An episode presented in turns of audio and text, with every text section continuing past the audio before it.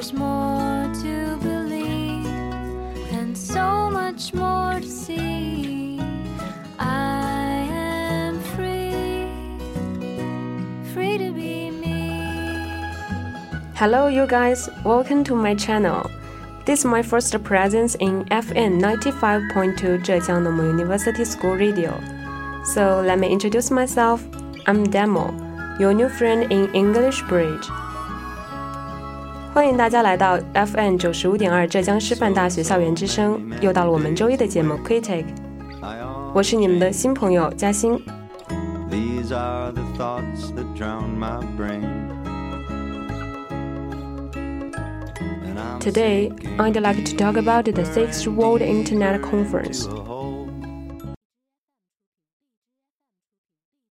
接下来，让我们打开历史的大门，倾听历史的声音。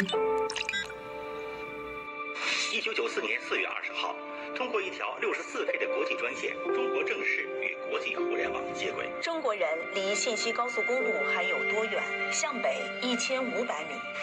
我可以建立一个中国最大的国际信息信息源。一九九八年，中国互联网的用户首次突破一百万大关，三大门户网站先后登陆纳斯达克。二零零八年底，我国的互联网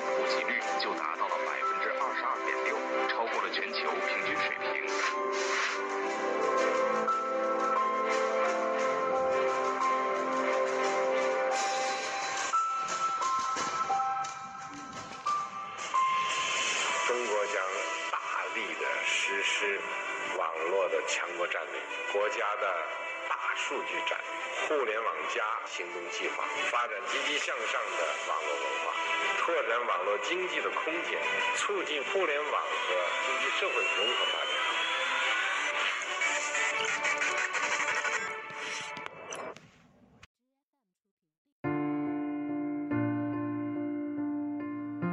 Listening to the video about the development of technology, I'm moved and proud of the achievement of our motherland. In the fruitful October, in the waterside town, the Sixth World Internet Conference restarts Wuzhen time. A grand gathering at a meaningful time point celebrates the 50th birthday of the Internet and the 25th anniversary of China's full access to it.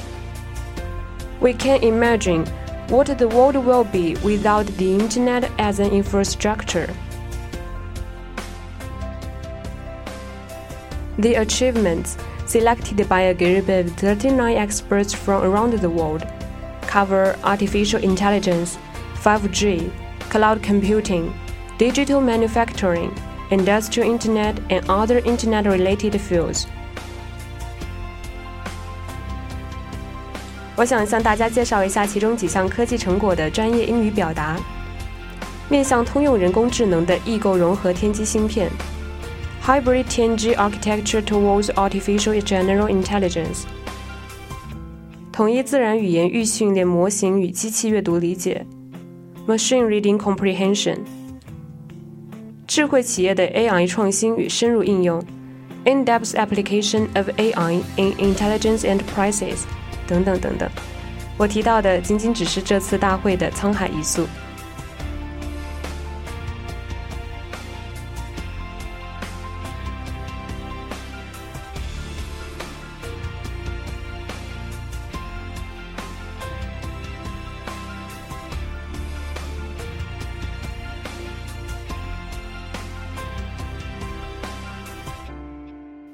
These achievements have given or will give a strong impetus to human life, scientific and technological progress, economic development, and social transformation.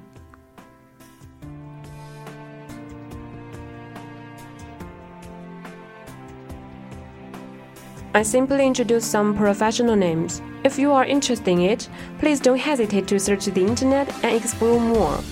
And we also welcome your share.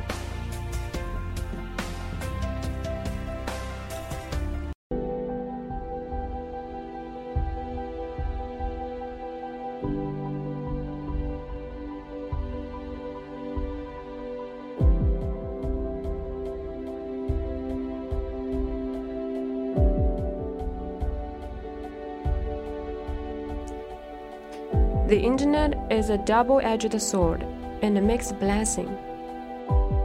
With the development of technology, here comes a question 互联网到底是阿里巴巴的宝库，还是潘多拉的宝盒呢？In my opinion, it's up to our attitudes towards community of shared future.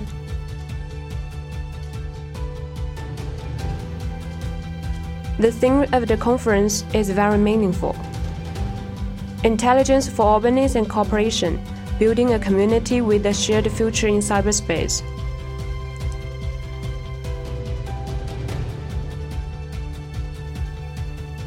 The future of cyberspace should be in the hands of all nations. President Xi Jinping is encouraging countries to promote global governance in cyberspace. It's the joint responsibility of the international community to develop, use, and govern the internet well so that it can better benefit mankind. Countries should follow the trend of the times, shoulder responsibility for development, meet the challenges and risks, jointly promote global governance in cyberspace, and strive to build a community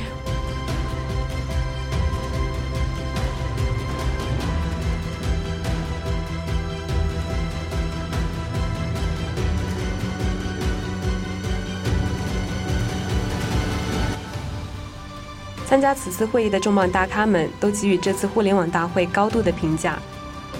沈逸，Director of the Research Center of Cyberspace Governance at Fudan University said, "China is contributing to new solutions and bringing Chinese wisdom to the world through such channels as the conference in Wuzhen." 刘振民，Undersecretary General for Economic and Social Affairs of the United States said. As the country boasting the most internet users, China is not only a strong supporter of international cooperation, but also stands at the global frontier of the internet technologies. “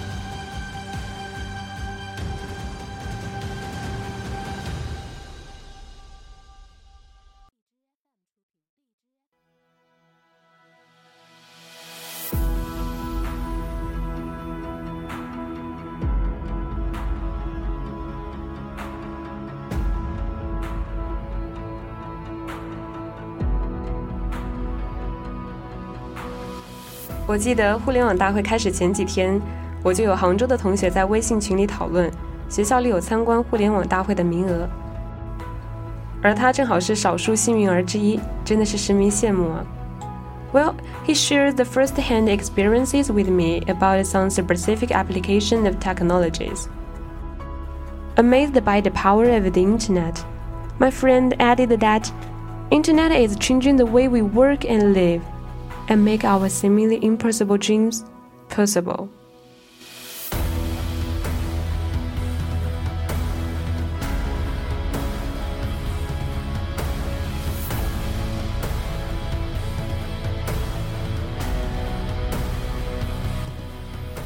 Wu Hequan once said, Forcing these changes is the purpose for the release of the world's leading internet scientific and technological achievements.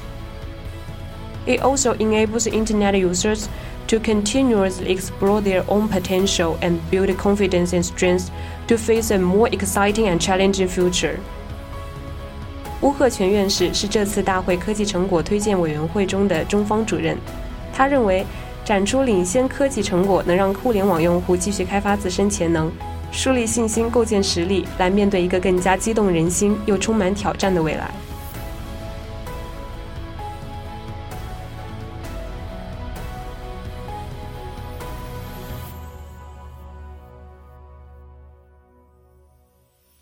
Let's brainstorm. Now I'm sitting in the recording studio. But in the future, how will I present my program? Now you are listening to the WeChat or Himalaya or Lizhi Diantai. But in the future, how will you listen to my channel? Who knows? In a word, time will give us the answer. What an exciting and challenging future! Wuzhen, the ancient waterside town mirrors the common development of the internet world and puts them together. Let's make changes to future.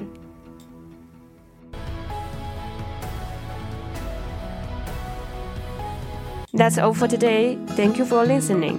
FM 95.2. Same time next week. See ya.